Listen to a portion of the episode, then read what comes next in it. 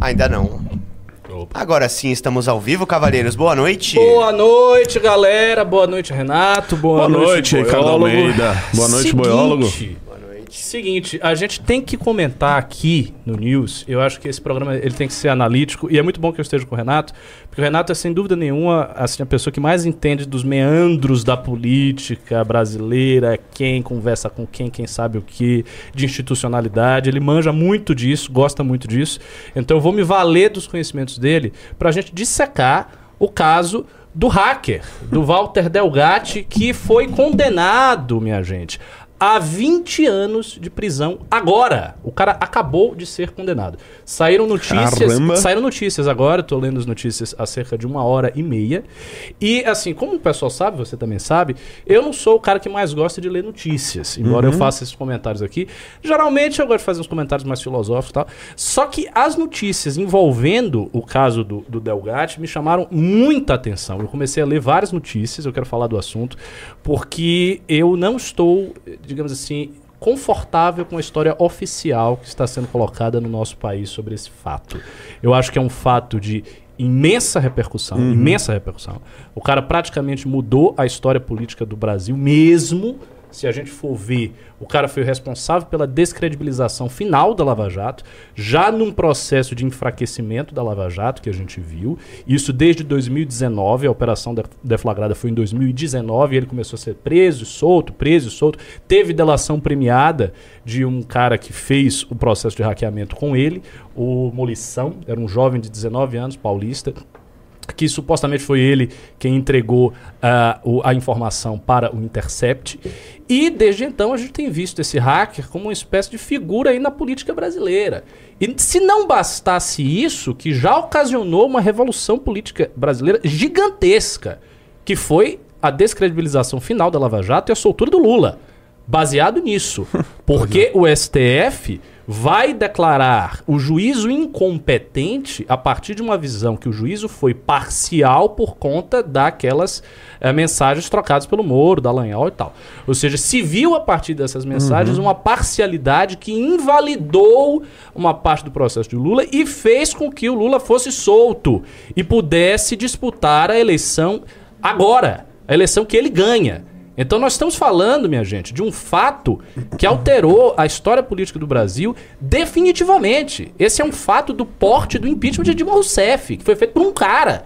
E um e mais algumas pessoas que hackearam a, a- a Lava Jato e conseguiram colocar essas mensagens lá no Intercept, e isso provocou essa reação do judiciário. Então, assim, se ele só tivesse feito isso, esse cara já seria muito importante na história recente do Brasil. Só que ele fez mais do que isso. Depois desta operação, ele supostamente foi con- contactado pela Carla Zambelli, é o que está sendo colocado, Sim. passou a conversar com o Jair Bolsonaro. Ele disse na CPMI que ele teve conversas mediadas com pessoas do Exército, né, que ele ainda parece que ainda vai revelar quem são essas pessoas, mas ele falou isso no depoimento, ou seja, que parte do exército estava interessado ali em criar um clima de que as urnas eletrônicas teriam sido fraudadas e tudo mais. E deste fato, ou seja, desta segunda operação, está resultando o processo que tende a culminar na prisão de Jair Bolsonaro. Então nós estamos falando de um ex-presidente que foi declarado inelegível com menos de um ano de governo petista e de um ex-presidente que pode ser preso por conta dos fatos que foram apresentados por esse hacker num depoimento perante né, a CPMI que estava ali responsável por averiguar esses fatos. Portanto, minha gente, a gente está comentando aqui a ação de um dos caras mais importantes da política brasileira hoje. E por isso mesmo, você que está nos assistindo, dê like na live, faça essa live chegar para mais gente, porque o que a gente tem para falar aqui é muito importante. Então eu peço a você encarecidamente, dê like na live, entra no clube, a gente vai abordar esse assunto do hacker no clube, vai sair relatório sobre isso, tem que sair vários relatórios sobre isso, se não saiu, tem que sair, entendeu? A gente tem que entrar a fundo nessa questão, né? Tem aqui a, a Valete, que eu vou mostrar para vocês, que tá, você já sabe, tá linda, né? Tem essa capinha aqui, muito bonita, o conteúdo está maravilhoso. Eu acho que a melhor valete de todas é essa aqui. Hoje nós tivemos, inclusive, uma reunião para discutir o formato da valete. Então a tendência é que nos próximos meses haja alguns incrementos na revista. A revista, vai, é, a revista vai ficar cada vez melhor. Porque o que, que a gente está pensando? A gente está pensando em fazer mais partes diferentes. Então trazer um cronista para escrever na valete, trazer mais textos de crítica literária, Não, trazer eu- matéria de jornalismo investigativo. Eu que gosto muito tem. desse final aqui, que Não fala é? sobre cultura, gastronomia, filmes, tem a carta dos leitores. Eu gosto muito desse finalzinho aqui, que traz uma, um aspecto diferente, né? A do- gente vai fazer isso, só que ao longo de toda a revista. Muito legal. Vamos ver se em algum momento a gente faz fotomatérias que tem na Piauí. Enfim, é um produto prêmio fino e você tem que entrar no clube. Mas ah, vamos lá, vamos para o assunto principal aqui e eu vou arredondar a bola para passar para o Renato. Então, Renato, é, como eu estava comentando aí na minha exposição, eu, eu estou muito estarrecido com as notícias que eu vi. Porque está me parecendo tudo, e eu não quero soar conspiratório aqui, entendeu? Porque a gente não é do clã pelicano, né? Então a gente tem que, enfim, não podemos Sim, soar sim. conspiratório. A gente não matou o Teoria Zavascki. Exatamente. Foi Só o Renan. que. Só que o que, que rola? É, todos os fatos que estão envolvendo esse hack estão me parecendo muito esquisitos, muito estranhos. Especialmente, especialmente, o motivo pelo qual esse cara agiu. Só para vocês terem uma noção e para eu arredondar a bola para o Renato uh, comentar. Esse hacker, o Walter Delgatti, a gente sabe, né? Ele não é um grande hacker, um grande especialista em coisa nenhuma. Sim. Parece que ele tem conhecimentos técnicos relativamente limitados. E ele tem um perfil muito errático. Hum, totalmente. O, o cara é um drogado. Foram encontrados na casa dele psicotrópicos, mais de 200 psicotrópicos lá. É, o cara já foi acusado de falsidade ideológica, acusado de estelionato, acusado de estupro. Ou seja, é um cara que tem uma vida completamente errática, completamente bizarra. É um tipo muito bizarro. Sim. Aí, olha só, lá no início do governo Bolsonaro, no início do governo Bolsonaro, o cara se envolve numa operação que resulta né, dele ter informações extremamente privilegiadas sobre a Lava Jato. Que ele disse que não foi o foco. Não, não foi o foco e tal, não era, não, não imaginava. Meio que consegui sem querer. Beleza, isso é o que o cara está falando. Mas o, o fato é, ele teve acesso a essas informações. De posse dessas informações, elas chegam ao Intercept. O cara que eh, fez a delação premiada, o Luiz Molição, ele disse que o hacker tentou obter vantagem financeira por isso, mas que ele entregou a informação a, a bem do jornalismo, enfim. Os- o cidadão que fez a delação premiada, ele foi solto. Ou seja, a situação do cara que fez a delação premiada foi resolvida.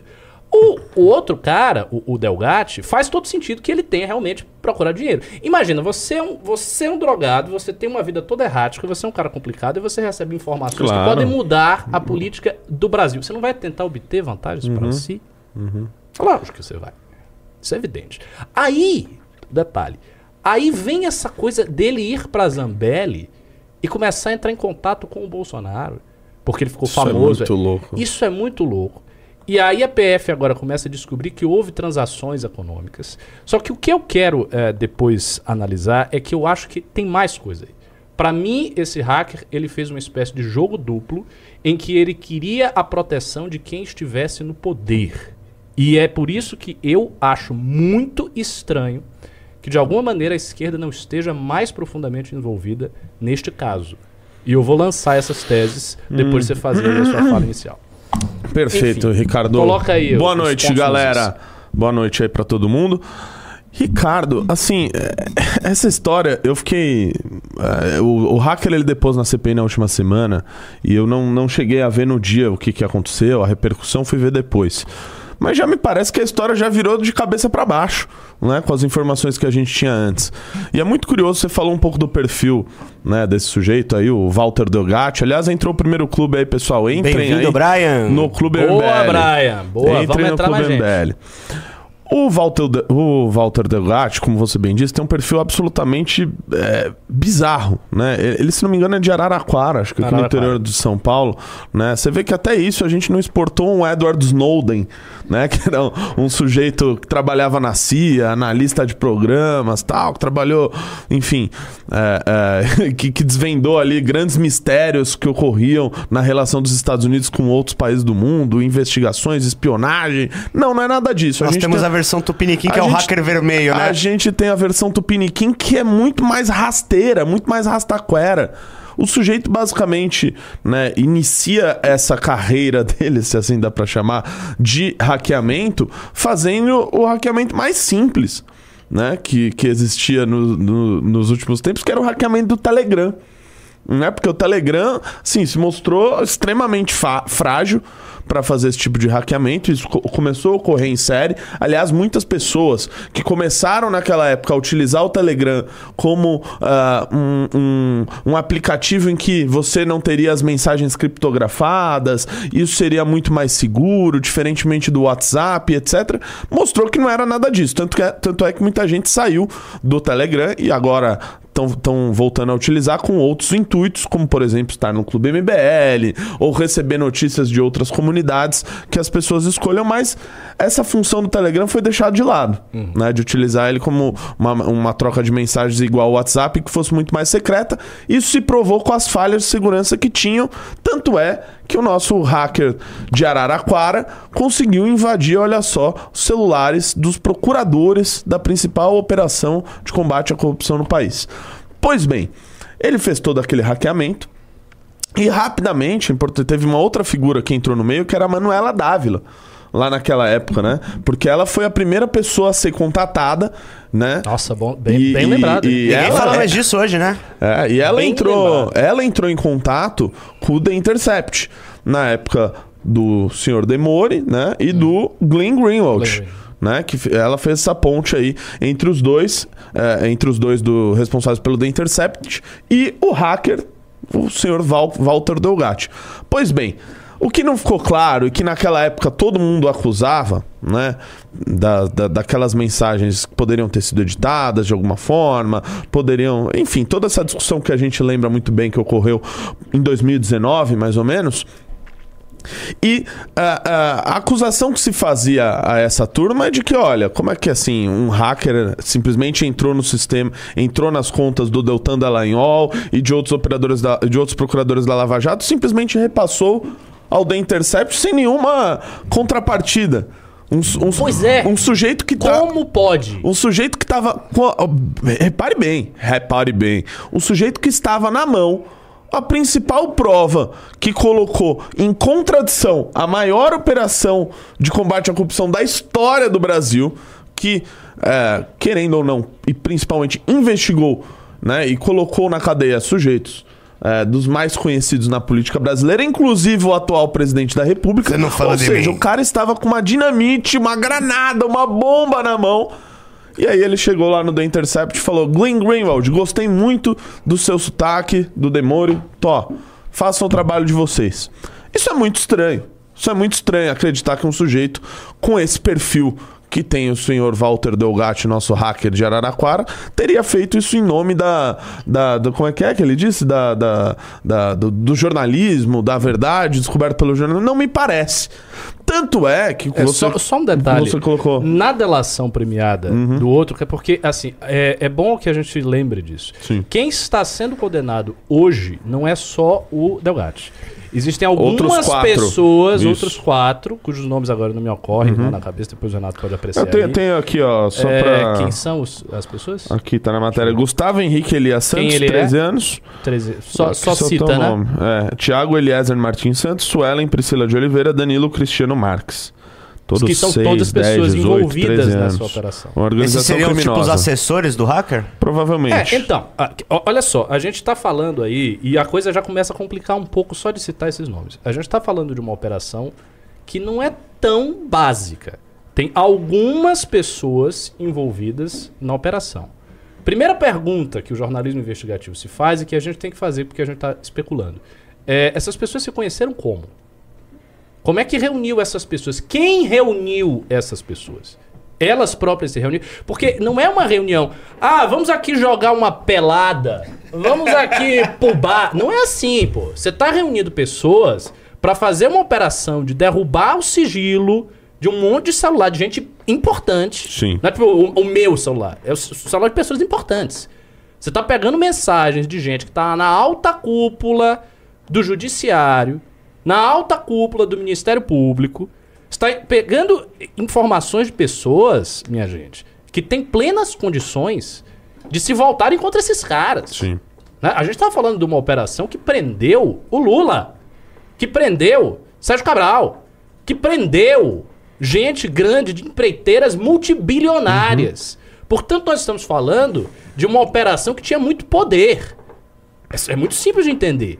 Uma operação de combate à corrupção que alcança os resultados que a Lava Jato alcançou envolve gente muito poderosa, interesses multibilionários. E gente que é capaz de fazer qualquer coisa. Gente que mata, gente que rouba, gente que comanda aí facções por detrás das cortinas, gente grande na política brasileira. E assim, não vamos ser ingênuos aqui de acreditar que o Estado brasileiro do jeito que existe é um Estado virtuoso e que todos os crimes, fora os crimes de colarinho branco que envolvem corrupção monetária, são os únicos que a alta cúpula da política brasileira está envolvida. Obviamente não é assim. A gente está falando de gente muito importante e muito poderosa. Sim. E eles se esses caras se enfiaram nesse ninho de, nesse ninho, de- entendeu? E aí, olha só, a primeira pergunta: quem são essas pessoas? Sim. Como elas foram contactadas? Esse cara que é um drogadito, né? O cara é um drogadito com uma história completamente errática. Foi esse cara que reuniu essas pessoas para fazer essa operação deste porte? Pois é. Era simplesmente um idiota que chegou lá e vamos aqui fazer uma operação e derrubar um negócio gigante na política brasileira que envolve gente do mais alto escalão. Ô, Difícil Rica- de acreditar. Pois é, Ricardo, um trecho aqui da sentença ah, do juiz federal, qual é o nome do Ricardo Leite, que condenou o hacker à prisão agora no caso da invasão de celulares de autoridades, Beleza. e principalmente da Lava Jato, porque ele já estava preso, né, sob a suspeita de ter recebido da Carla Zambelli. Né, para supostamente hackear o sistema de, de urnas, sistema eletrônico de votação. Mas veja só o que está escrito na sentença que o condenou hoje, há 20 anos. É, abre aspas aqui. Reforça seu desiderato de busca financeira para, pela revelação dessas conversas. Fato este confirmado por Luiz Henrique Molição, que a gente citou aqui, Exatamente. que relatou que buscavam o melhor jornalista da Veja ou Folha de São Paulo para comprar o material hackeado e que fulmina a alegação de Walter de que agiu de forma altruísta e buscando reparar uma injustiça, chegando inclusive a propor o valor de 200 mil reais para o repasse desse material.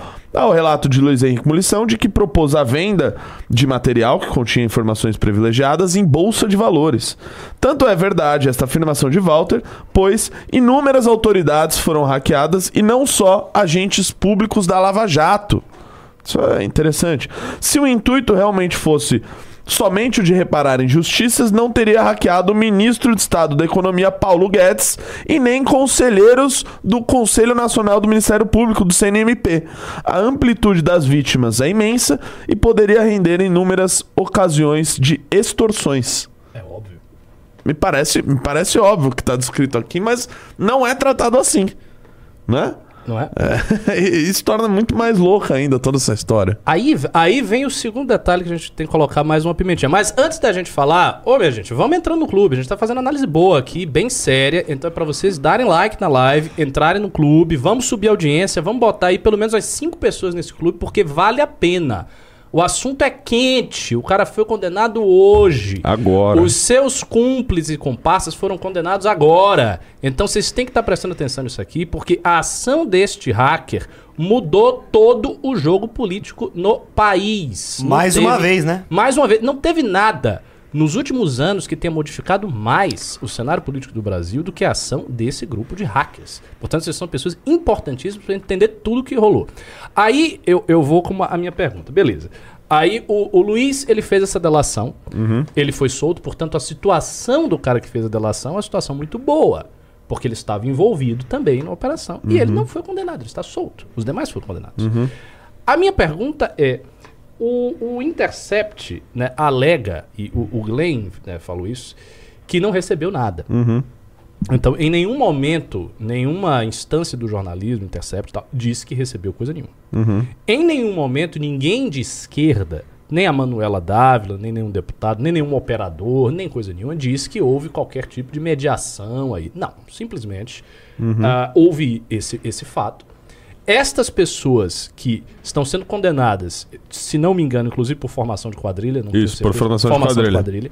As pessoas que E estão ele agora é o líder da organização criminosa. Beleza. O cara é o líder da organização criminosa. Tem uma formação de quadrilha. E aí o jornalismo brasileiro recebe essas informações de graça?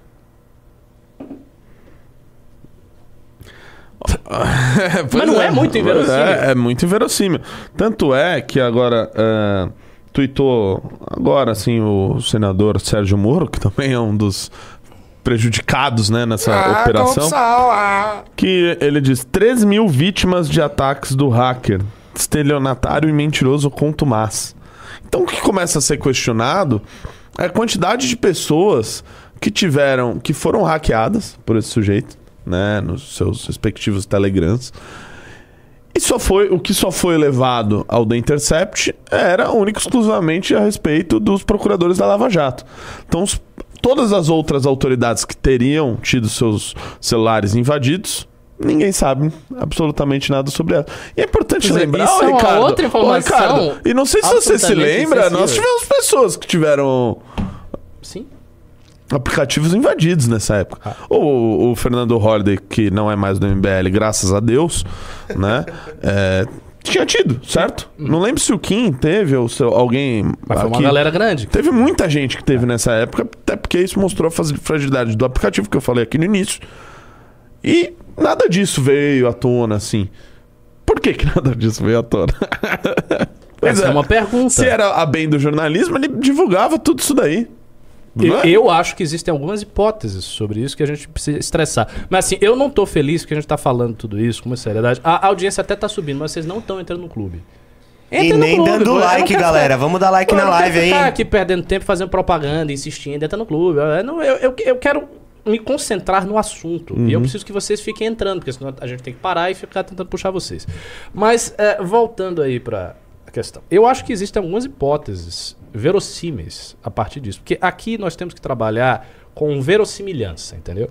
É, a- os seres humanos, eles não são motivados por coisas exógenas ao seu curso normal de ação. Então, se você tem pessoas que formam uma quadrilha e derrubam o sigilo de 3 mil celulares envolvendo grandes políticos e figuras do alto poder, e as pessoas estão formando uma quadrilha para isso, elas querem vantagem. Não, isso é óbvio. Né? Você imaginar que são Robin Hoods que querem apenas a verdade no país é uma coisa ridícula, sobretudo tendo em vista o perfil de vida do cara que lidera a quadrilha. Porque, assim, se ele lidera a quadrilha, ele deve ter sido responsável por achar essas outras pessoas. Eles devem ter sido responsáveis por criar algum tipo de regramento, ou seja, o que, que a gente vai fazer, como a gente vai fazer, o que, que nós vamos ut- utilizar. Não é assim, você não, você não pega tantas informações de pessoas desse porte, não é uma coisa casual. Entendeu? Você está formando, você está botando outras pessoas numa operação extremamente arriscada que você pode ser preso. Tanto é que eles vão ser presos, eles foram condenados com prisões pesadas. O cara foi condenado a 20 anos de prisão, pô. Aí você faz isso tudo simplesmente casualmente. Não existe isso. Então eles fizeram para obter algum tipo de vantagem. Primeira coisa, primeira hipótese. É, não houve, que me conste, outras tentativas de extorsão. Ou seja, eles, eles tiveram informação de um monte de gente e, ao que parece, não houve tentativa de extorsões do resto. Por quê? Porque a operação foi descoberta desde o princípio e porque ele foi preso desde o princípio, talvez, talvez seja essa uma explicação. Ou seja, talvez de posse dessas informações, eles quisessem em algum momento fazer alguma extorsão, que é o que seria o que teria sentido. Sim. Você tá com essas informações todas aí, você vai, começa a chantagear um a um e começa a exigir a grana que você quer, pô. Né? Eu protejo seus dados aqui e tal. Não houve. Segunda coisa, ah, o jornalismo do Intercept recebeu supostamente tudo isso de graça. Sim. Então, assim, foi um- um ganho já muito esquisito.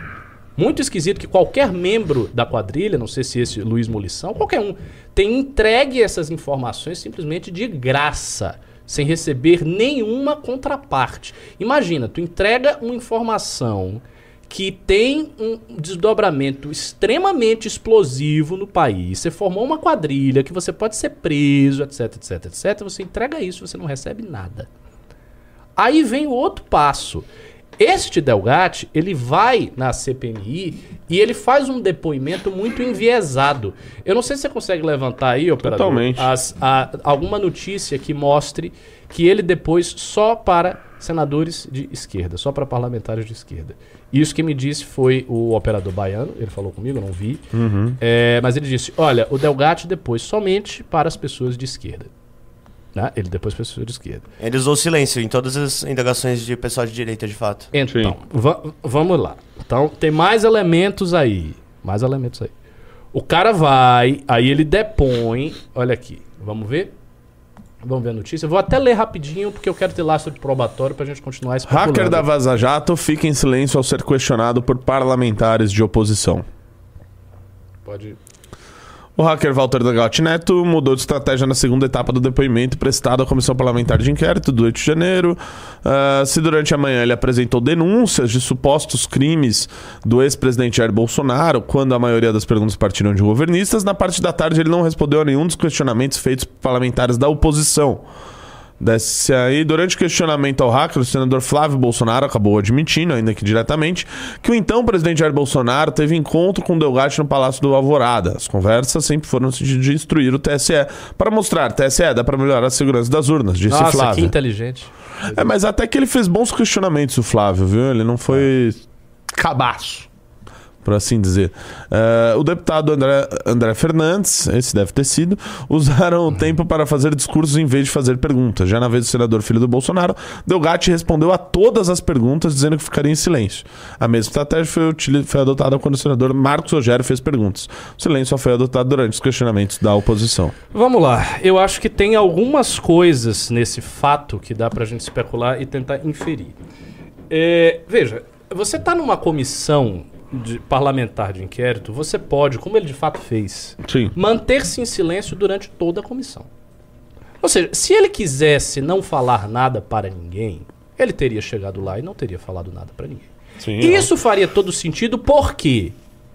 Porque ele não está falando de coisas que não envolvem outros crimes. Imagina, você tem uma série de condenações possíveis nas suas costas, tá? Então, você participou de algo que é criminoso, beleza? E aí você vai para uma CPMI e você vai falar de conversas que são criminosas que você teve com o ex-presidente da República e você começa a expor tudo isso a troco de nada. Existe algum tipo de razoabilidade em você imaginar que um criminoso que já foi preso, o cara foi preso, ima- imagina a psicologia do cara. O cara foi pra cadeia, o cara saiu da cadeia, o cara foi pra cadeia e tal. Né? O vínculo aí de silêncio que supostamente de- deveria existir né, na quadrilha dele foi quebrado, teve delação premiada. O, o cara se complicou todo. Aí ele vai numa CPMI e ele começa a falar de conversas que envolvem, envolvem o alto escalão do Exército Brasileiro, o ex-presidente da República, uma deputada eleita, e que são conversas que envolvem simplesmente a tentativa de forjar, forjar uma vulnerabilidade das urnas le- eletrônicas para manipular o resultado do pleito. Para lançar sobre o resultado do pleito último eleitoral uma suspeita e corroborar a tese bolsonarista. Aí você chega e você expõe um crime desta natureza, com esse peso, com imensa consequência política, a troco de nada. Não, e- Isso não existe. Ricardo, ainda tem um ponto que é o seguinte: ah, ele já estaria preso ali por essa relação com a Carla Zambelli. Entrou segundo o clube, pessoal, continue entrando, beleza? Bem-vindo, Por, Vinícius. por essa relação com a Carla Zambelli. E veja só, a defesa dele, isso de hoje também, tá? A defesa do Walter Delgatti informou que entregou à Polícia Federal comprovantes de pagamentos feitos por pessoas ligadas a Carla Zambelli. O caso foi revelado pelo Metrópolis e os comprovantes mostram transferências via Pix no valor de 13.500 reais. Pra ele hackear o sistema das urnas e Que é um valor eventualmente ridículo, né? mudar. Ganhamos É, e ridículo, ridículo. 13, com 13 conto é um 13.500 salário de um funcionário de médio porte do serviço público que o cara vai receber pra fazer uma operação Pois é. gigante dessa. Pra invadir o sistema do TSE. Nossa, não é possível isso. Não, assim. Isso é Vou, muito- jogar aqui é mais bizarrices louco, é aqui é, ah, do, do- desse caso. Tem essa questão do pagamento feito pela, pela Carla, supostamente feito pela Carla Zambelli e, seus, e pessoas ligadas a elas. Tem um encontro com o Bolsonaro, né? Que é até confessado aí pelo, pelo Flávio, pelo, enfim, por todo mundo, isso já é, já é um fato. Que a Carla Zambelli teria levado ele para um encontro com o Bolsonaro. E o Bolsonaro teria orientado o sujeito a participar de uma reunião no Ministério da Defesa Exatamente, envolvendo militares. da envolvendo militares, das quais o atual ministro lá, o Múcio, já pediu eh, a relação de nomes dessas pessoas que participaram dessa reunião. É outro elemento a ser explorado aqui, mas Exatamente. Eh, e eh, também teve outro caso que é a invasão do site do CNJ para falsamente criar ali um mandado de prisão né, falso Contra o Alexandre de Moraes. contra o Alexandre de Moraes. Então, assim, Por que o cara se meteu? Eu, eu tô até começo a me perder aqui um pouco. Tem- cal- calma que tem mais um pouco aqui. É, o hacker foi à defesa a pedido de Bolsonaro, ficou 20 minutos e acabou sendo rotulado como leigo. Segundo relatos de militares, Delgatti conversou com um técnico da equipe de fiscalização das Forças Armadas e foi dispensado.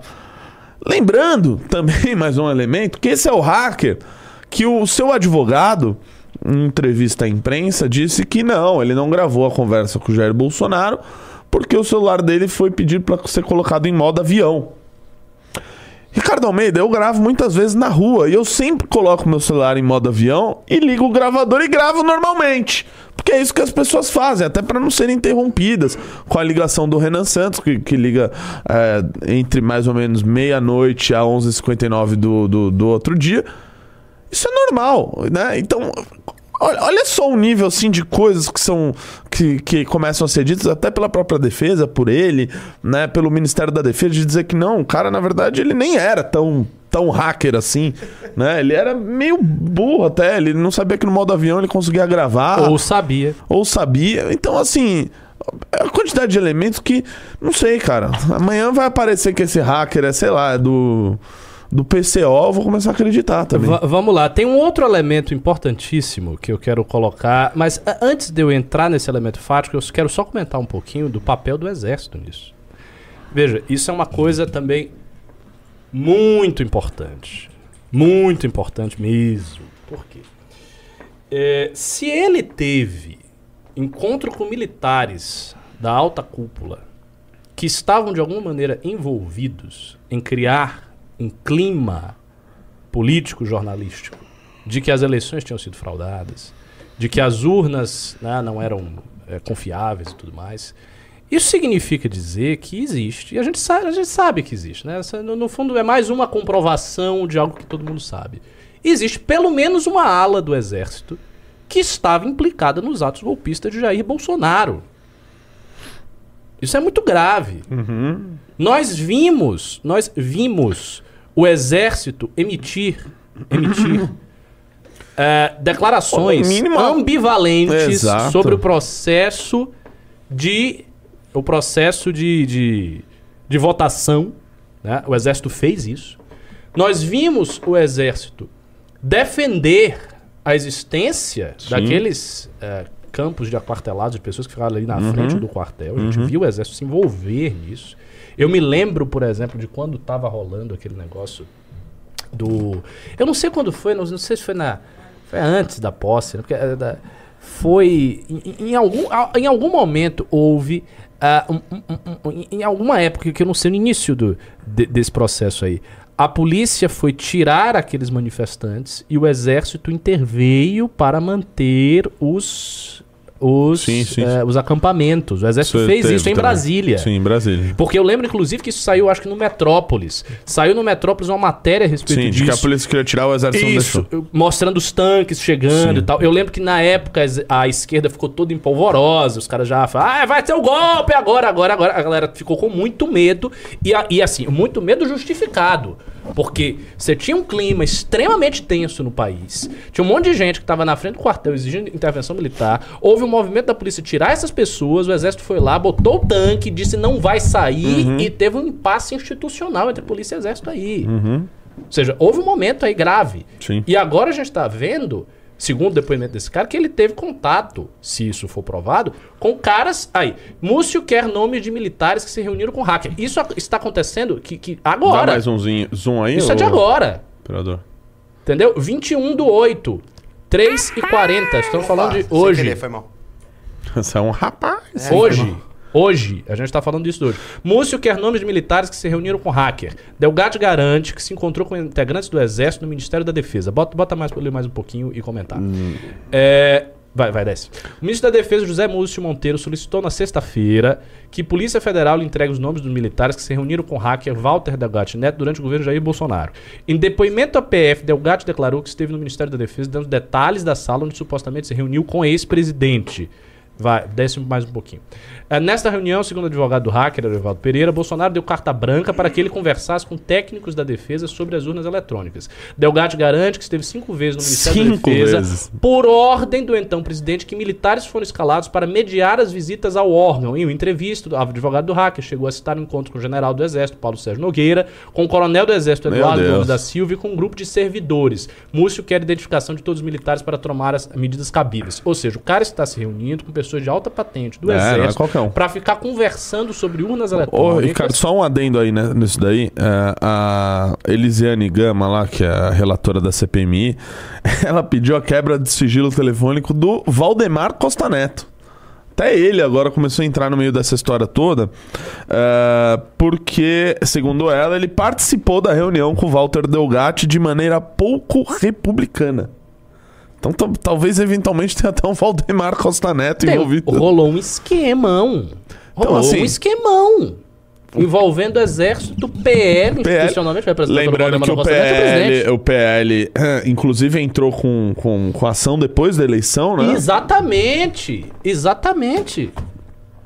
O PL, bom você lembrar, o rolo, nosso, eh, ele esteve aqui, ele falou sobre isso. O PL entrou com uma ação fraca, que o, o, o TSE trucou, Uhum. Trucou a e ação, falou. ele, ele saiu. Mandaram pagar até 22 milhões de reais por ter feito aquela ação. Exatamente. Eles saíram do jogo, mas assim, eles tentaram trocar numa ação que tinha por objetivo colocar novamente o processo eleitoral que a gente viu sob suspeita. Sim. Agora, o, o próximo elemento que eu quero lançar, e eu vou, vou passar para você comentar, é o seguinte.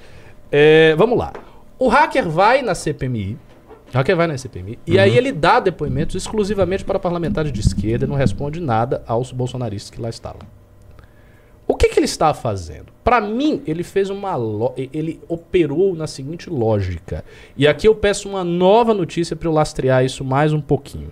Eu estava lendo agora de tarde, que, que eu me- comecei a me interessar essa notícia, um depoimento do hacker dizendo o seguinte: que nos encontros que ele teve com Bolsonaro, Bolsonaro prometeu protegê-lo se acontecesse alguma coisa.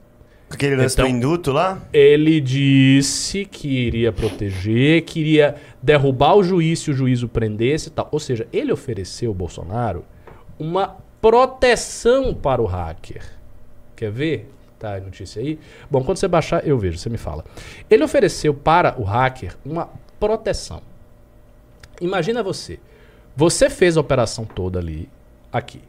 Eh, o hacker Walter Degatti Tá aqui mais embaixo. Bota aí pra eu, pra eu ver.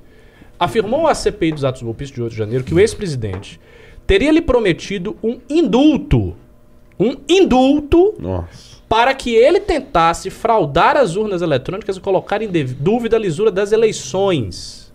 Também foi pedida sua participação em um grampo de Alexandre de Moraes. O que, que eu quero salientar dessa notícia?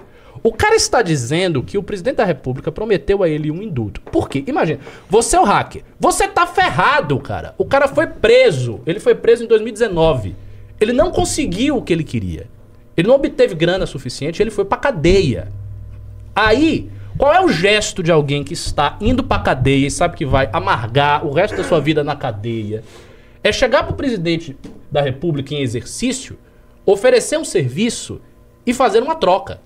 Seguinte, eu faço isso, meu irmão, se você me der um indulto, se você aliviar meu lado.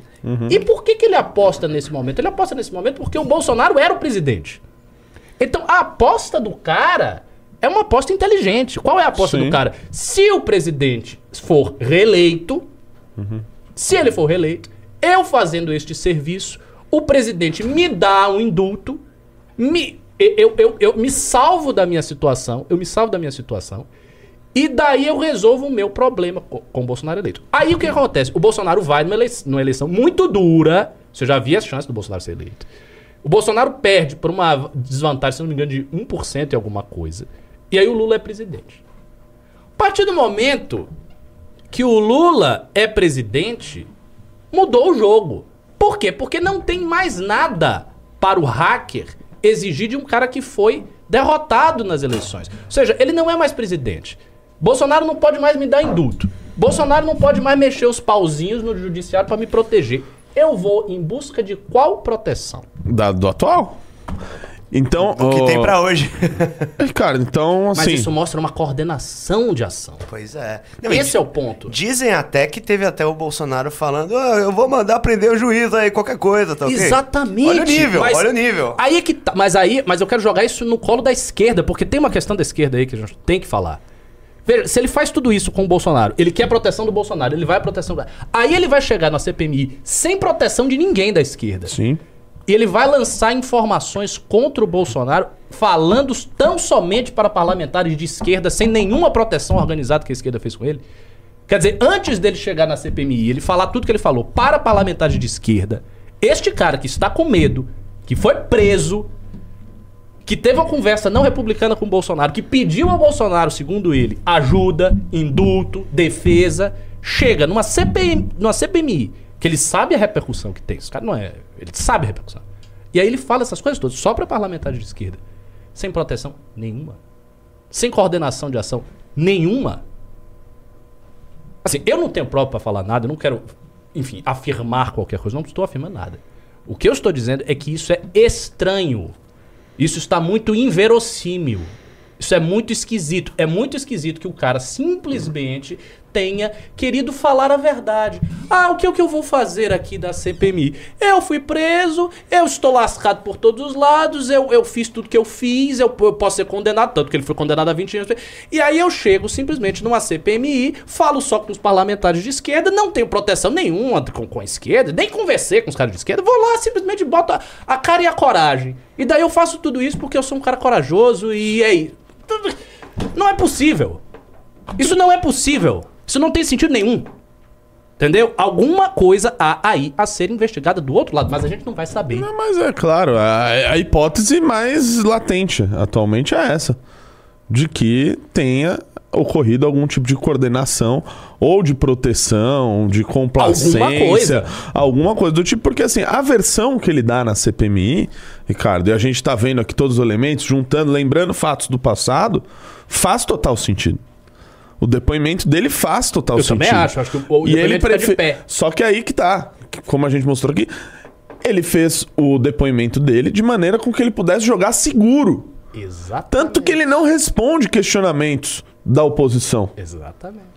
De nenhum. E aqui, claro, tem aque- aquela turma que vai lá, faz o discurso ruim, as perguntas ruins lá, que nem o, o sujeito lá do Mato Grosso. Ah, comeu picanha com Lula. Tem gente que fez esse idiota, mas teve pe- pessoas que fizeram perguntas sérias, tá? É, é, até o próprio Flávio Bolsonaro fe- fez boas perguntas pra ele, talvez porque ele conheça a história mais A a fundo. fundo do que os outros, mas fez boas perguntas. Outras boas perguntas foram feitas e ele preferiu não falar. Aliás, em alguns, ele até falava, né? Ele seguia o microfone, vou manter o meu direito de ficar em silêncio. Então, assim, é, eu- eu- eu- eu- essa hipótese que você levanta, pra mim, não é nem é, tão. é, como que eu posso dizer? Não é nem algo tão, tão grave, não é uma acusação, uma hipótese muito grave, porque me parece a mais óbvia. Bem-vindo, Eduardo, ao clube. É claro. Me parece a mais óbvia. Lógico. Mas- Só que é muito grave. Por que, que é muito grave? Porque no momento que você tem um depoimento da CPMI, que é um depoimento enviesado para um lado, em que você está relatando somente fatos que envolvem a sua negociação com Bolsonaro, militares, direita, etc., que caíram do poder, duas consequências imediatas aparecem. Primeiro, Você não está ali simplesmente interessado em falar a verdade enquanto tal. Se fosse assim, o cara chegaria e responderia qualquer questionamento. Ah, ele quer falar a verdade, ele está com consciência pesada. o que, que eu vou fazer? Eu chego lá e falo tudo. Qualquer pessoa que me pergunte, eu respondo. Uai, não é assim? O que parece é que o sujeito está lá falando tudo que ele sabe contra o Bolsonaro, mostrando de que ele participou dessa trama que a- a- a- o, o governo em si, o judiciário, etc., colocam como acusação mais grave a Bolsonaro o fato dele ter tentado descredibilizar as eleições ou de alguma maneira fraudar o processo democrático. etc. Essa é a principal acusação contra Sim. o Bolsonaro. Mais do que joias, mais do que fraudar o cartão de vacinação. etc. Esse é o principal. Né? Isso vai da, da, da linha de colocar ali a- os- a- a- o questionamento à democracia como o maior crime do Bolsonaro e mostrar que ele arquitetou, junto com o exército, junto com seus aliados mais próximos e até com um hacker, né, a possibilidade de um golpe de Estado. Essa é a acusação mais grave que tem contra ele. Então, um sujeito que já está preso, tá? que já está lá eh, eh, e, que- e que, na verdade, está preso por a, a questão da Carla Zambelli. Ainda nem por essa, essa que saiu hoje da Operação Spoofing. Ele vai lá e fala: Olha, eu sei tudo isso do Bolsonaro, ele participou disso daqui, disso daqui, no colar. E responde tudo da maneira que a esquerda gostaria de ouvir. Sem citar, claro, tudo que ele fez no passado, das eh, 3 mil autoridades que ele hackeou o seu celular, da relação dele ter feito isso. É, é engraçado, ele fez com o The Intercept por pura e boa vontade, mas com a Carla Zambelli já nem tanto. Né? Com o Bolsonaro talvez nem tanto, precisou até se reunir com o Valdemar Costa Neto. Olha que, que, que, que história mal contada. Porque fica claro aí nesse, nesse, nesse caso de que ele está ali obtendo a vantagem momentânea dele e mostrando para o governo atual, né? De que ele, olha, ele tem as informações aqui contra o Bolsonaro. Em uma eventual prisão desse sujeito, ele vai lá e fala: quero delatar. Quero fazer uma delação aqui, ó. Vou delatar. O Bolsonaro me falou isso, eu eh, tenho isso daqui de prova, tenho isso daqui, tenho isso daqui. Esse sujeito vai solto no dia seguinte.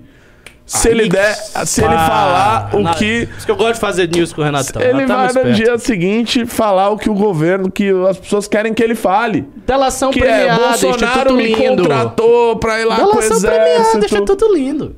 Exato. Instituto Lindo isso aí, cara. Isso aí é a glória. Exatamente. Ó, o Bolsonaro me contratou junto com o Ministério da Defesa, com o Valdemar, com não sei quem, com a Carla Zambelli, com o diabo que o parta. Ele vai falar, e eu não duvido que nada parecido tenha que, que não tenha acontecido. E pronto, e no dia seguinte esse cara tá solto aí e eventualmente operando pra aqueles que o soltaram.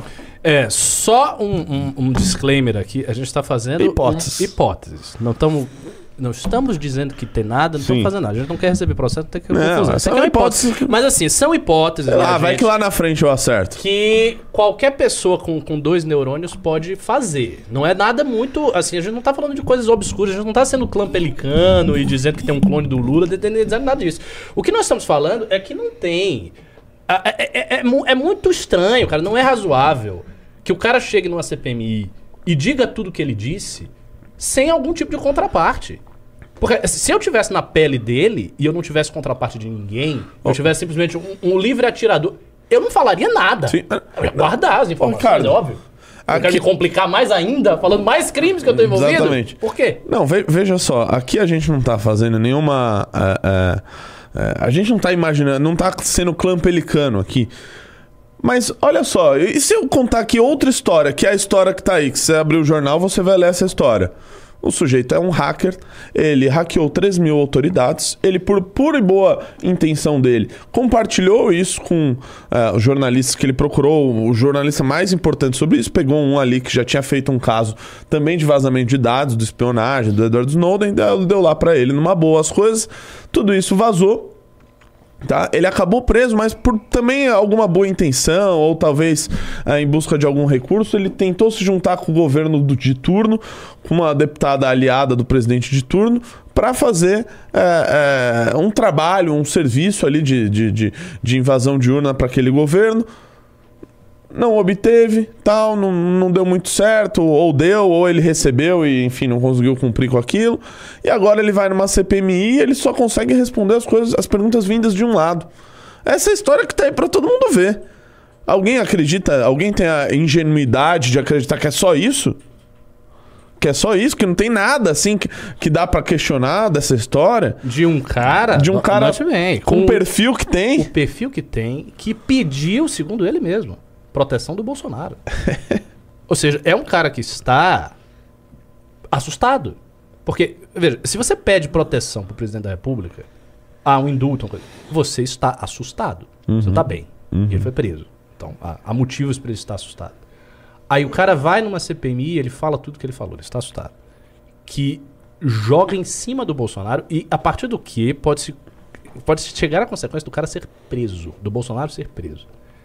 Ele faz isso sem nenhum tipo de proteção, que não querendo nenhuma proteção, quer dizer, toda a pena será jogada nas costas desse cara, sem nenhum alívio, sem nenhum tipo de indulto ou proteção e nada, e ele simplesmente vai padecer 20 anos na cadeia Sim. por conta disso e acabou. Pra esse cara fazer isso, ele teria que ser um louco. Aí tem essa hipótese, também tem gente que tá dizendo, ah, ele pode ser maluco. É, pode ser maluco, mas assim, eu não acredito em maluco que não rasga dinheiro. É, Isso, exatamente. Entendeu? Ele é um Inclusive, maluco daí ele que- não rasgava dinheiro, ele É, pedia, ele pedia bastante. dinheiro. Ele é um maluco que sabe o que ele está fazendo, no sentido de que ele pede a grana, que ele Não, pede o indulto. mas na hora de ele hackear proteger. 3 mil autoridades, ele não era tão maluco assim, né? Pois é, então assim, e, e o me deixa muito. Na área, de, na área de cinco vezes ao Ministério da Defesa, ele não era maluco. Agora, você sabe quando é que a gente vai saber essa história real? Não é nesse governo. A gente não vai saber. A gente não vai saber. Não vai saber porque isso é uma coisa muito grande. Também é, sempre- é bom salientar. Vou voltar a dizer o que eu falei no início do programa. A ação desse hacker e da sua quadrilha é a ação mais importante da política brasileira nos últimos anos. Eles fizeram uma coisa que é revolucionária. Eles simplesmente, a partir do que eles fizeram, um presidente que estava preso saiu, disputou a eleição e ganhou, e outro presidente que estava em exercício vai ser preso. Tem nada mais importante que isso, cara. A gente está falando de um presidente que sai da cadeia, disputa eleição e ganha, e de outro que vai pra cadeia. Ligados os dois fatos à ação de uma quadrilha de hackers. Essa é a ação mais importante da política brasileira nos últimos anos. Eu diria que é uma ação mais importante até do que o impeachment de Dilma Rousseff. De verdade. Porque as consequências dessa ação, elas, elas revertem o processo numa velocidade muito grande. A gente teve que fazer manifestações por dois anos, botar milhões de pessoas, tem uma, uma coisa gigantesca, comitê do impeachment, de convencer gente, foi uma luta aguerridíssima pra ter um fato que foi o impeachment da Dilma Rousseff e tal. O cara com a quadrilha dele faz uma ação que culmina na soltura do Lula, na eleição do Lula na eleição, porque ele não seria eleito se ele não tivesse solto, obviamente, e na queda do Bolsonaro e na sua possível prisão aí no futuro. Ou seja, o que ele fez é a coisa mais importante da política brasileira. Coisa gente. de filme, parece, Isso né? é coisa de filme, isso é uma coisa grande. Nós estamos comentando uma coisa grande. A segunda, o segundo ponto que eu queria levantar aqui, antes da gente passar para os pimbas, e vamos entrar mais gente no clube? Já tem três, bora entrar mais dois, para bater cinco aí. Uma coisa que eu queria comentar é o fato de que a gente viu uma quadrilha de pessoas que não são tão capacitadas, mas que operaram um tipo de ação que teve consequências tão gigantescas na vida política do Brasil, me assusta muito, porque mostra a extrema vulnerabilidade do sistema político brasileiro. E eu estou falando assim, do sistema institucional brasileiro. Veja, não é concebível que um cara como Vladimir Putin, Vladimir Putin, olha só, Vladimir Putin governa um país que tem uma economia né, do porte da brasileira, a economia russa. Tudo bem, é uma grande potência militar, tem 5 mil ogivas nucleares lá, enfim, eu não estou comparando o peso geopolítico da Rússia com o Brasil, claro que não. Mas o Brasil é um país grande, de qualquer maneira. O Brasil é o país maior da América do Sul, é uma das grandes economias do mundo, é um país de porte continental, entendeu? É um país importante o Brasil.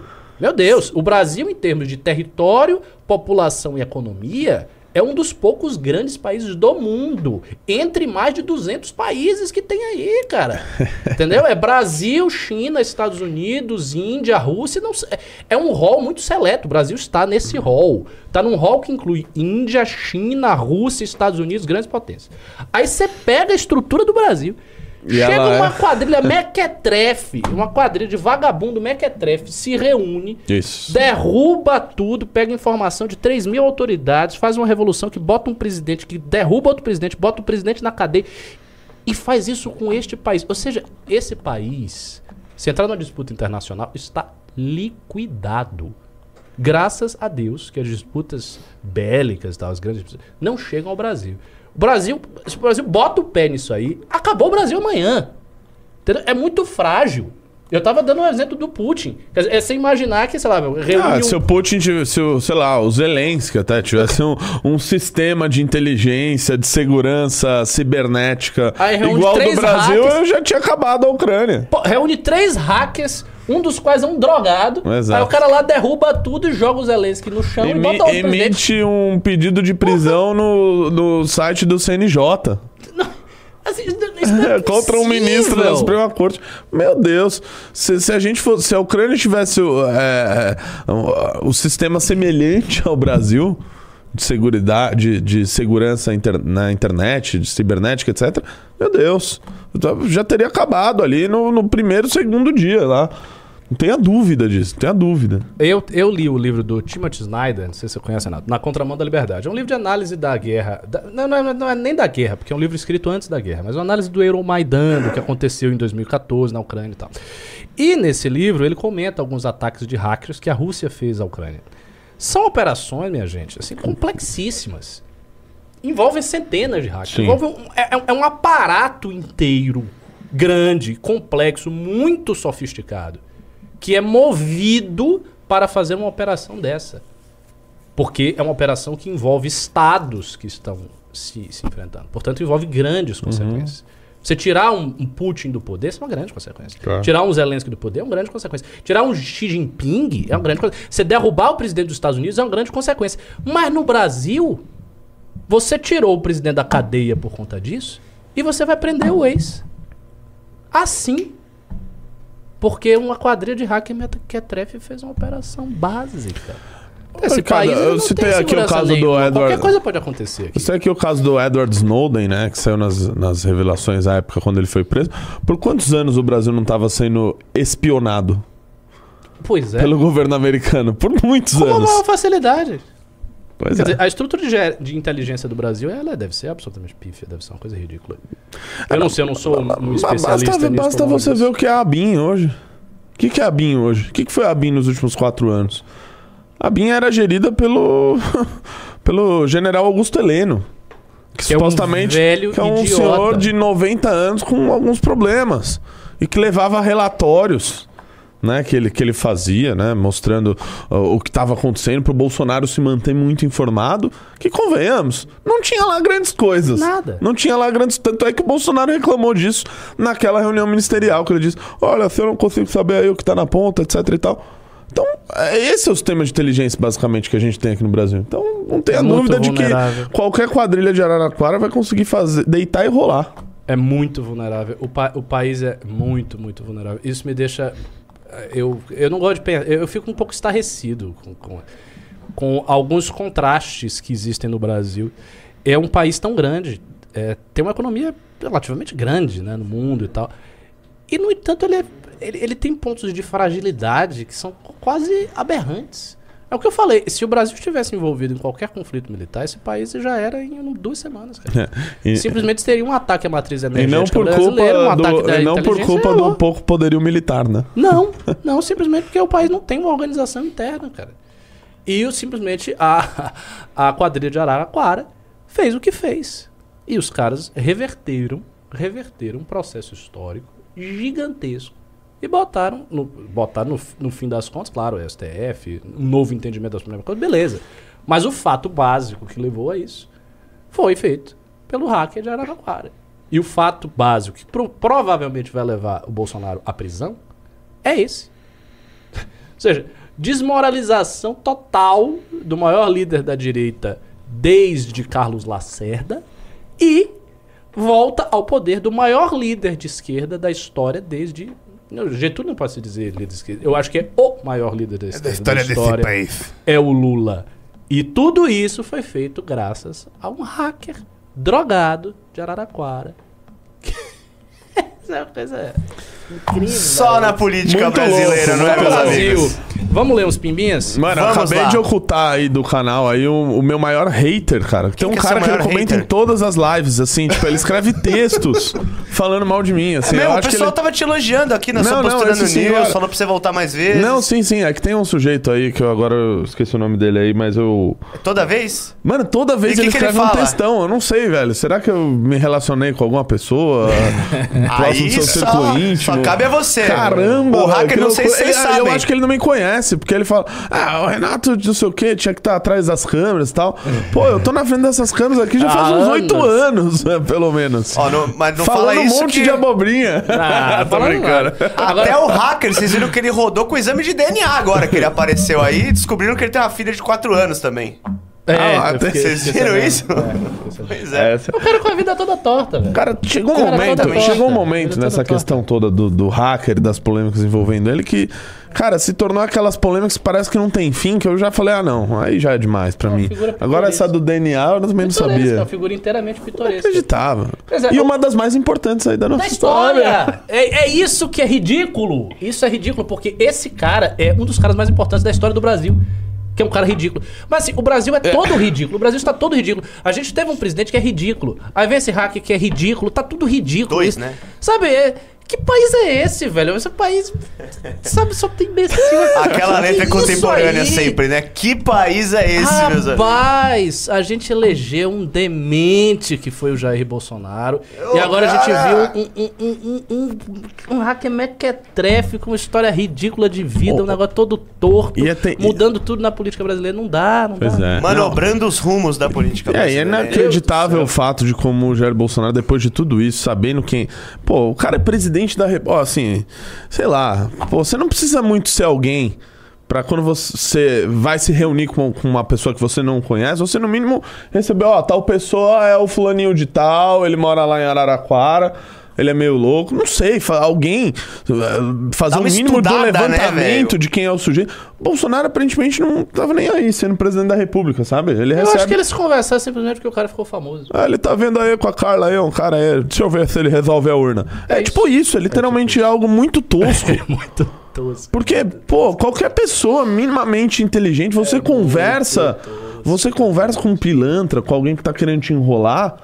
Muitas das vezes você percebe isso rapidamente. Falou, opa, pera aí, esse papo aí tá meio esquisito. ó, Esse cara tá. Não! O Bolsonaro mandou ele ficar visitando rotineiramente o Ministério da Defesa pra falar sobre urna. No Ministério da Defesa. É bizarro, é muito É, essa situação é muito Bom, louca. vamos ler uns É louco. Seguinte, eu tô, eu tô meio triste com vocês. Era pra ter entrado pelo menos mais dois ou três clubes. É verdade. Porque realmente o programa de hoje foi bom, viu? Foi. Foi, ainda é uma tempo. Ainda fina e toda amarrada aqui. É porque eu acho que as legal. pessoas, elas tinha muito, queriam muito tempo escutar que não fazia um tudo. programa tão bom. Elas queriam escutar tudo pra entrar no clube agora. Bom, Amém. esperemos que sim. Vamos, E assim, ler. vamos ser bem francos, Ah. uma análise igual essa a gente não encontra por aí, não. A gente nem fez- no a gente campo da direita, nem boa, no né? campo da esquerda. A gente, levantou montou várias o hipóteses aqui. E, tal. Sim. e tudo isso será visto ainda no futuro, né? Porque tem muita água pra Pois rolar. é, só aguardando os é próximos capítulos. Tem É importante falar que a galera vai receber essa revista aqui, ô pessoal. Vai. A Todo do mundo. Trans. Todo mundo vai receber. A do Trans ainda. a Eu gente a- mandou é. rodar mais, é isso? Ó, acabou a revista já? Pô, que velocidade é essa? Essa, Essa continua, continua. né? É porque eu lembro que teve um período que acabou e acho que mandaram fazer mais. É, tem que daqui fazer tá uma se- segunda Vamos, vai tiragem. ser- vai ser- essa essas essa pessoas daqui, estão amando essa revista. essa daqui tá sendo muito. um sucesso. Na boa. Não é nem papo de vendedor, não. Essa daqui tá sendo um sucesso. Tá, tipo, geral falando dessa Muito aqui. boa mesmo. Hã? Essa não? Ah, Essa não? Essa já acabou então. Ô, meu amigo. Ih, meu amigo, você me colocou numa saia justa aqui. Pô. Ah, é? Tá, não tinha um bem, negócio que se você se inscrevesse, se tivesse 300... Não, já acabou. Vai ser, vai ser a próxima revista. Mas Vai. assim, não tem problema. Toda revista Valete é boa. Não, essa não, é boa, pior- a próxima vai ser Exato, boa. eu falava Entra isso na edição 05, aí veio essa 06 melhor ainda. Imagina a 07. Vai ter uma que a gente vai fazer sobre o, Vai o ganhar Bukele. revista sim, tá? Ah, é?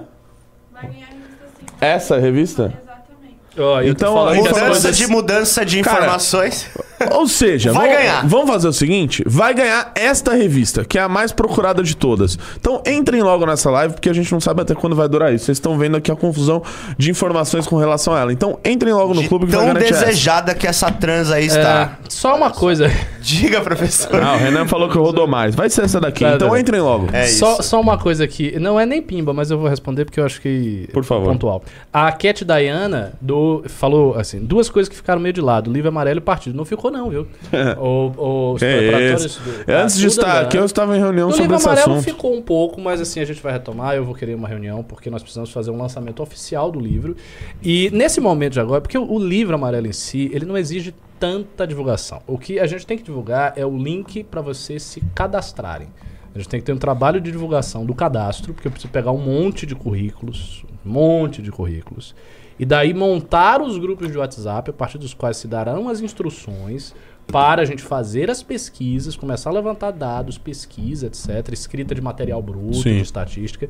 Mas o que eu preciso é de gente disposta a fazer isso. E nós sabemos, por experiência própria, que o trabalho voluntário é muito difícil. As pessoas começam, ah, eu quero ajudar, eu quero, eu quero, eu quero, eu quero, vai naquela É, alegria. no começo é alegria, né? É, três Depois dias. que o bicho começa a pegar. Ai, ai. A gente vê, por exemplo, essa dificuldade no clube. Muitos relatores têm. Nós temos grandes relatores do, do, do clube, são muito bons. O Levi, o Pablo, Orlando, que eu cito aqui. Agora tem muita gente aí do clube que tá como redator e vai, entrega um texto. Aí você pergunta e ele, tá a. É, tipo isso. O cara vai se saindo da situação. entendeu? Agora, sobre partido. Não pode. Pessoal, eu aprendi. Assim, a gente vai aprendendo dia após dia, após dia eh, as novidades com relação a isso, as burocracias, a, enfim, a dificuldade que a gente vai ter pra fazer, mas a gente vai fazer. E uma coisa me disseram o seguinte: é, fa- vá, vá fazendo, mas ó, sem fazer muito alarde. Exato. Sem fazer muito alarde, tá? Porque Muitas assim, tipo hacker, tá brincando? ser a gente tá lutando contra todo mundo. Ninguém quer que a gente tenha o bendito partido. Ninguém quer. Ninguém quer. Os outros partidos não querem, o judiciário não quer, o governo não quer, os, sei lá, os cartórios não querem. Mano, ninguém quer. Só vocês querem e a gente quer. Que já, já é o suficiente pra gente. Então, vamos fazer isso da maneira mais sem alarde possível, mas fiquem sabendo que nós estamos trabalhando dia e noite com relação a isso. Isso aí. Agora, antes dos Pimbas Cavaleiros, falando em alarde, vou deixar aqui um spoiler de da última hora. Que os inimigos públicos encontraram uma grande figura da esquerda aí, que esse ano vai estar bem alta, ano que vem principalmente. Já encontraram? Então, já encontraram, Já rendeu aí uma entrevista aí. Opa! É, Mas a gente daquele pode jeito. reagir aqui ou eles estão preparando? Não, não, vai. Vão. Estão Tá editando, né? Já provavelmente, vídeo? provavelmente amanhã. Esse vídeo vai bombar. Vai. Esse vídeo tá quente. Se vocês. Ah, cara, quando vocês souberem quem é, vocês vão assistir esse vídeo com Ah, vontade. com certeza, com Vão certeza. assistir com vontade esse vídeo. Vamos aos Pimbas então? Vamos lá, vamos lá. O Andrew Lobato mandou 20 reais. Nossa, e acabo de saber que o nosso Lobato Lobatovic foi assaltado. Agora? Agora, Aqui agora, perto? aqui do lado. Essa cidade tá uma É porcaria. sério, porque ele vai de bike também e daqui a pouco eu também vou. É, então, Vai cuidado ser aqui na assaltado ponte, também? tá? Não vou falar qual aqui é, perto? mas... Cuidado Que aí, foi aqui maravilha, perto. né? Foi Que roubado. maravilha. Foi Caramba. roubado. Essa é a situação que tá São Paulo, aliás. Tudo uma Outro dia não desgraça roubaram o aqui. relógio do outro aqui Pois dentro. é, Eita, perigo do nós. caramba. É. Bom, Pois é. Vamos ao Andrew Lobato que doou 20 reais aqui no Pimba. Avisem ao calvo para olhar do direct nossa, a galera dele. foi longe aqui. Erundina. Nossa, não, mas Pô, ó. fazer o mamãe falei tá Erundina. quente, Ela, Erundina é assim, muito tá velha. É, é um pouco fazer uma- constrangedor. Ela tá É, velhinha exato, já, vai exato. perguntando. É igual Ela- entrevistar o Suplicy, tá ligado? Dá até dó. Exato, eu faria um bolo pra ela. Ah, agora eu entendi. o Ah, bolo. nossa, será que eu dei uma dica Você deu sem spoiler. querer? Vamos lá. Bora. Avisem ao calvo para olhar o direct dele. Sou oftalmologista. Se as Ele não olha, não adianta. Mas aí a gente, é, se ele estiver vendo aqui, quem sabe ele olhe, porque se as óticas de Ele inicialmente... não tá vendo, ele tá jogando bola. É verdade. Como é que ele te mandou a mensagem? Como que ele te mandou a mensagem aí da revista? Não mandou pra mim. Não mandou? Eita. Se as óticas de início realmente aderirem ao SLAP, podemos puxar boicote a partir dos oftalmologistas. É só falar que a empresa está boicotando a PAN. Perfeito. Opa. Valeu a dica, Andrew. Gustavo deu 5 reais. Ricardo, pague os 200 que você apostou com o Bisoto. Nossa. Paga tem, tem um emissário do Bisoto me cobrando viu aqui. só? Isso é, Ah. o Bisoto fica pedindo Nunca alguém na deva live. nada pro Bisoto, Não, viu? o Bisoto na, na live dele, deve mandar público. os meninos me Nunca deva nada pro Bisoto. Eu, Eu vou Esse pagar no aí- máximo uma cerveja e tá mais que. que- que- Porra, de 200 Inclu- Inclusive porque esse rapaz, ele Ah, nunca pagou. sabia que ele ia Eu falar nunca sobre esqueço isso, sobrou pra tu agora. Nunca vou esquecer disso. Eu fiz uma aposta com o Renato. Vou, vou colocar ele aqui no, no fogo. Eu fiz uma aposta com o Renato que quem ia ganhar a eleição era o Bolsonaro. E o Renato, porque ele entende tudo de política institucional, então ele é muito institucionalista. Ah, na hora que vai chegar, a máquina, pai, Lembrando diferente. que foi bem antes da eleição. Mas você disse. Eu disse, aposto 200 conto que vai ser o Bolsonaro. Não, não, não, não, não. Perdeu. A única coisa que esse cara me pagou foi um almoço no restaurante Aquilo, em algum no restaurante Aquilo, não era nem um almoço bom, foi um almoço no restaurante Aquilo. Um dia eu não que paguei só a parte no 40 bar, não, num bar, É, não. que, é, que você tá inventando isso aí? Inventando isso aí, meu amigo? Que negócio é esse? Nunca me pagou meus 200 reais. Peraí que Então, temos, temos Will Balada nos estúdios. Ô, Ricardo, já Diga. prescreveu. Já prescreveu. Vai, manda, próximo. Vamos Ah. falar do Tour de Bétega. Ah, beleza. aliás, ô Ricardo, pô, a gente acabou nem falando disso aqui. Esse sábado teve o congresso lá da Bahia. Aham. Cara, foi muito legal. Foi muito legal. Foi um dos congressos mais legais aí que teve. Mais um que tava mais cheio assim pra caramba. Foram mais de 250, 300 ingressos vendidos. É, então, assim, os congressos estão bombando, tá? A gente vai ter um. Agora, vai ter um espaço aí de um mês pro próximo, tá? O próximo será em Fortaleza, no Ceará, mas eu não estarei, infelizmente. Não vai. Não, não estarei, que tenho pena. um compromisso é, nesta data. Mas terá o co- o congresso, vai ser muito legal. Depois tem o do Rio de Janeiro, Recife e aí o Congresso Nacional. De Recife, absolutamente, eu estarei. É, Esse eu eu estarei garanto. no, é, estarei no de Recife, no do Rio de Janeiro, no Congresso Nacional. E é, na semana que vem, no sábado que vem, teremos o Tour de Bétega, tá? Nós faremos um evento aí com o nosso João Bétega, o homem agredido em uma universidade, que foi Boca aberta.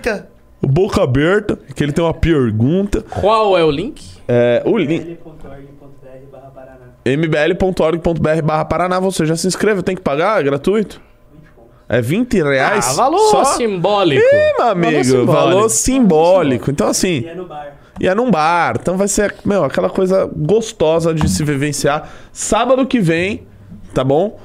A galera estará aí. Vou tudo lá tomar cervejinha conosco. Vamos lá. Ele tá cada vez melhor. Aliás, em algum momento, se você fizer mais nisso, eu É. quero uma disputa de imitadores. Porque o, Ina- Ah, o Renatão, Renatão imita é- bem pra caramba. viu? Vai ser uma Renatão disputa, é uma disputa legal válido. aqui. É válido. A gente vai fazer em algum momento isso aí. Uma rinha de imitadores. Vamos lá, então. Vai lá. Murilo Cassel mandou dois reais. Renatão, não tá mais no Expresso? Pois é, agora quem tá fazendo o Expresso é outro Batista, né? Não, não daria pra passar pra outro. Mas assim, ó, quem não sabe o que eu estou fazendo, veja o meu canal no YouTube, Renato Batista.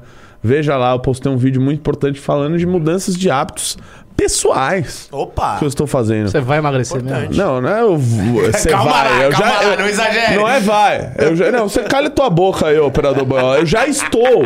Eu já estou. Mas não tá tão visível. Não, mas é óbvio, tá sete dias, porra. Há sete Ô, dias. Cara, o, o Sergião lá do dias podcast agora. emagreceu 15 quilos em 15 dias, hein? Exato, eu vou fazer 15 quilos em um mês, meu amigo. Você vai Ô, emagrecer louco. 15 quilos em um mês.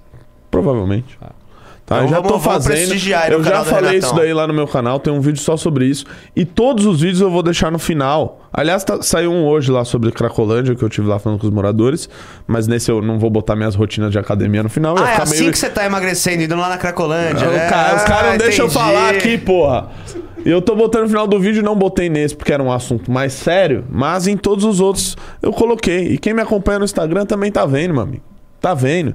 Enquanto o pessoal lá tá. É, porque eu tô em Salvador, que eu vou tomar uma cerveja, que eu vou sair. Eu tava lá na academia, meu amigo. E não era academia MBL. Era academia que tinha ali no hotel malhando, comendo direito. Então, meu amigo, acompanhe lá. Tá bom? A minha rotina no meu YouTube e no meu Instagram que eu tô postando tudo. E mais ainda, eu ainda tô fazendo fisioterapia. É? Porque eu tô com pubalgia, que é basicamente o, o seu pubis, né? É, está com. está inflamado, tá machucado. Eu machuquei Você tá jogando bola. você? Ficou usando Não, muito, deu nisso. Eu machuquei jogando bola. Jogando bola, a bola Sei, bateu. sei. Como A vocês bola viram. bateu, né? Como vocês. Os caras são. Não, não deixa eu construir um Você disse que, raciocínio você aqui. disse né? que tá machucando o pubis É, jogando que, bola. ô, meu amigo, isso é coisa de jogador. Tá bom, vai lá. Entendeu? Vai, vai eu lá, que fui boleiro. duas vezes artilheiro do, do Opa, campeonato da firma. começou. Posso falar. entendeu? E aí machuquei, estou fazendo fisioterapia três vezes por semana no horário né, de manhã, onde eu faria meu programa também. Então, assim, então va- tem várias questões me acompanhando no Instagram e no YouTube que vocês sabem de tudo. Então no Congresso Nacional você vai estar Ah, magro. e é É exatamente isso? o compromisso que eu fiz em vídeo. Ó, promessa é dívida. Não, não é que eu vou estar magro, eu estarei muito mais porque eu estarei numa rotina que até lá é o projeto Renato Congresso MBL, tá bom? Vou botar o shape até o Então, Congresso Nacional. então. acompanhe lá. Vou fazer isso também. Tanto tempo que eu tenho. Não, e o fato de eu ter tento. colocado isso eu- publicamente. eu paro de ir pra O academia, fato de eu ter colocado isso publicamente me dá, assim, a obrigação de fazer. Eu vou sair daqui do MBL News, eu vou na academia. Ô, louco. Que eu- hoje, pela manhã, eu tive fisioterapia, então eu vou ter que fazer academia à noite. E é isso. Tava marcando de ir pra pizzaria, tá dizendo que vai pra cadeia. Ah, que pizzaria, quem me dera. Não que eu não Só esteja com... levantamento de Não galho. Não, que eu não vontade. esteja com vontade. Bom, vamos? Brincadeira, meu. Vamos lá. Vai lá. Comentem a última decisão do STF. Pediu o Guilardo Silva, que mandou dois reais. Qual é a última decisão do É, não sei, muito que ver, amplo, né? Exatamente. Ah, Yellow Man mandou 5. Gratz Moro, acham fácil prender colarinho branco no Brasil? Moro é um deus. Acham fácil prender colarinho branco no Brasil? Ele reitera. Não entendi muito bem o Yellow Man. É, ele tá feliz com o Moro. Ele queria É dizer isso. que o Moro é um deus, que ele gosta É do isso. Moro. É, então, muito obrigado. É, não, é, de fato, de Man. fa- é, assim, o Moro, o Moro exerceu uma, uma atividade no Brasil que é valiosíssima, assim. Eu sou um dos caras que mais defende, assim, a Lava Jato.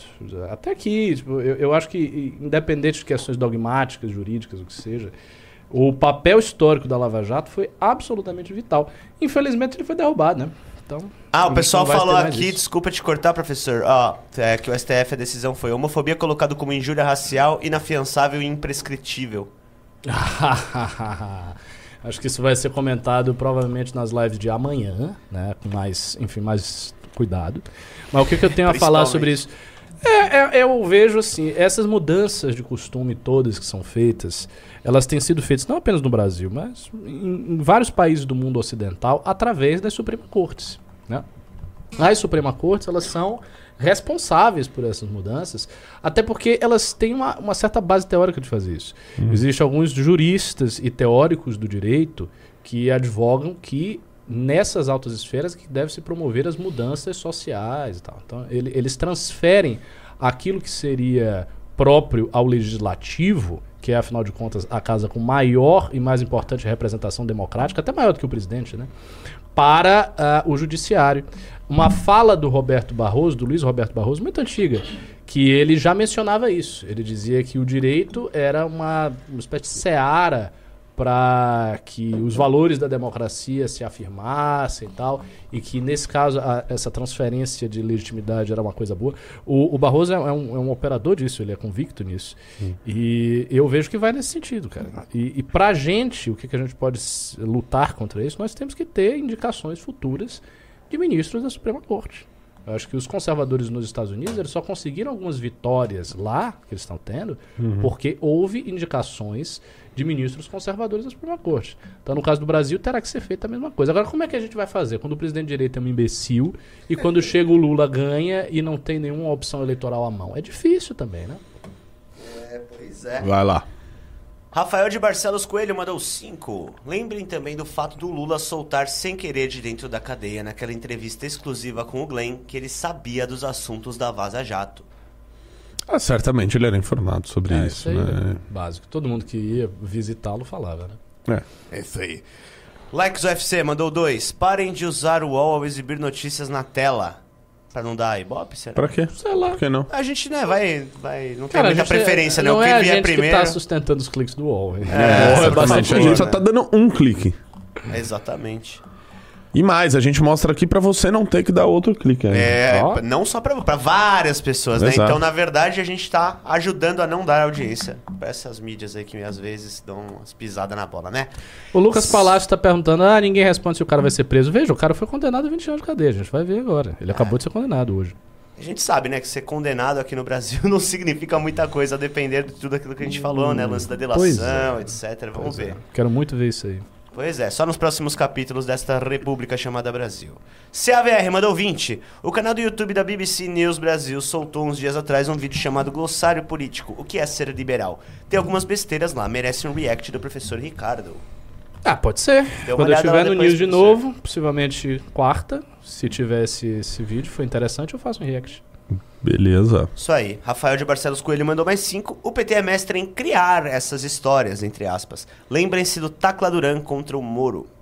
Muito boa. Muito bom. Bom comentário. É, agora, o caso do Tacla Duran, ele não foi muito pra frente, né? Esse caso aí do, do, do, do Delgatti, ele é um negócio que já tá operando Sim. consequências gigantes desde lá atrás. É, o do Tacla Duran, eu lembro que eu fiz um programa lá no Expresso na época que caçaram o Delta Dallagnol, que eu falei bastante sobre o Tacla Duran.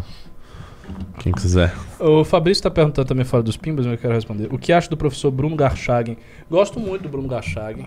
É, eu acho que ele era é bem mais bolsonarista que o MBL foi e tal, mas independente disso, eu acho que ele é um cara que assim, entende bem do assunto que ele se propõe a falar, que é o conservadorismo. É um cara que escreve no estilo assim acessível, fácil e agradável de ler. Eu li o livro dele sobre o Ele- Estado b- brasileiro. Ele entrevistou é, pessoalmente o Roger Scruton.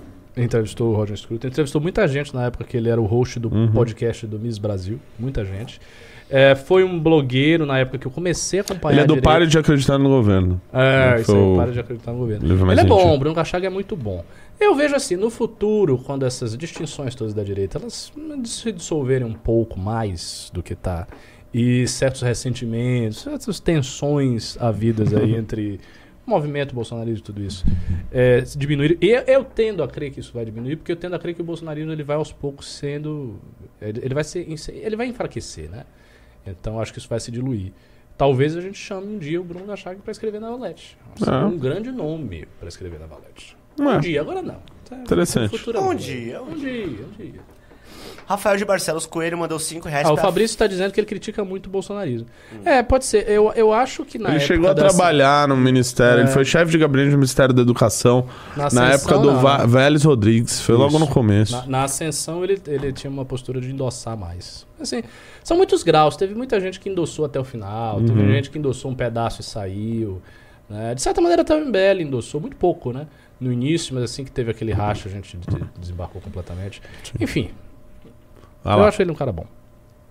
Rafael de Barcelos Coelho mandou 5 reais pra frisar aquilo que ele já tinha dito. O Lula deu uma entrevista e falou sobre a Vaza Jato antes da Vaza Jato surgir. Ah, aí é um pouco Eu não É, me lembro. ver isso. eu não me Eu lembro não- do eu que eu não falei naquela lembro. época. Se ele falou antes, é um fato bem chamativo. Eu acho que Pois alguém já é. teria É, colocado. Vale eu a já pena, ter né, explorado mais, eu não me lembro isso. disso. Mas Bom, Dá posso uma olhada procurar. depois Vamos ver, também, que é vamos ver. interessante. Gabriel Trujillo mandou 20 reais e falou: Ricardo, tendo em vista a tomada do poder, como você imagina a relação do MBL com os sindicatos? Seremos sempre opostos ou é possível tomá-los? Então, eu escrevi sobre isso na minha thread lá no. curiosamente nós já tivemos relações com, sindica com sindica alguns sindicatos. É, eu, exatamente. Eu escrevi na minha thread. é, me sigam lá, é Ricardo underline MBL no Twitter e Ricardo e arroba Ricardo Almeida MBL no Instagram. No Twitter, eu tenho uma thread que tá exposta lá, tá pinada há séculos, porque eu, eu, eu- quero que as pessoas leiam aquele negócio. Elas leram muito início, porque elas passam o olho, mas não teve tanta gente assim que leu os textos todos que estão ali. Mas é importante que vocês leiam, porque ali está delineado de forma muito resumida, esquemática, né? Trata-se do Twitter, um plano que eu acho que é um plano adequado para que a direita efetivamente eh, se consolide no Brasil, coisa que não, não está consolidada. Uma das coisas que eu falo ali é que eu não vejo problema nenhum na direita disputar com pessoas de sua confiança eh, posições de mando em sindicatos. Eu acho que tem que se fazer isso.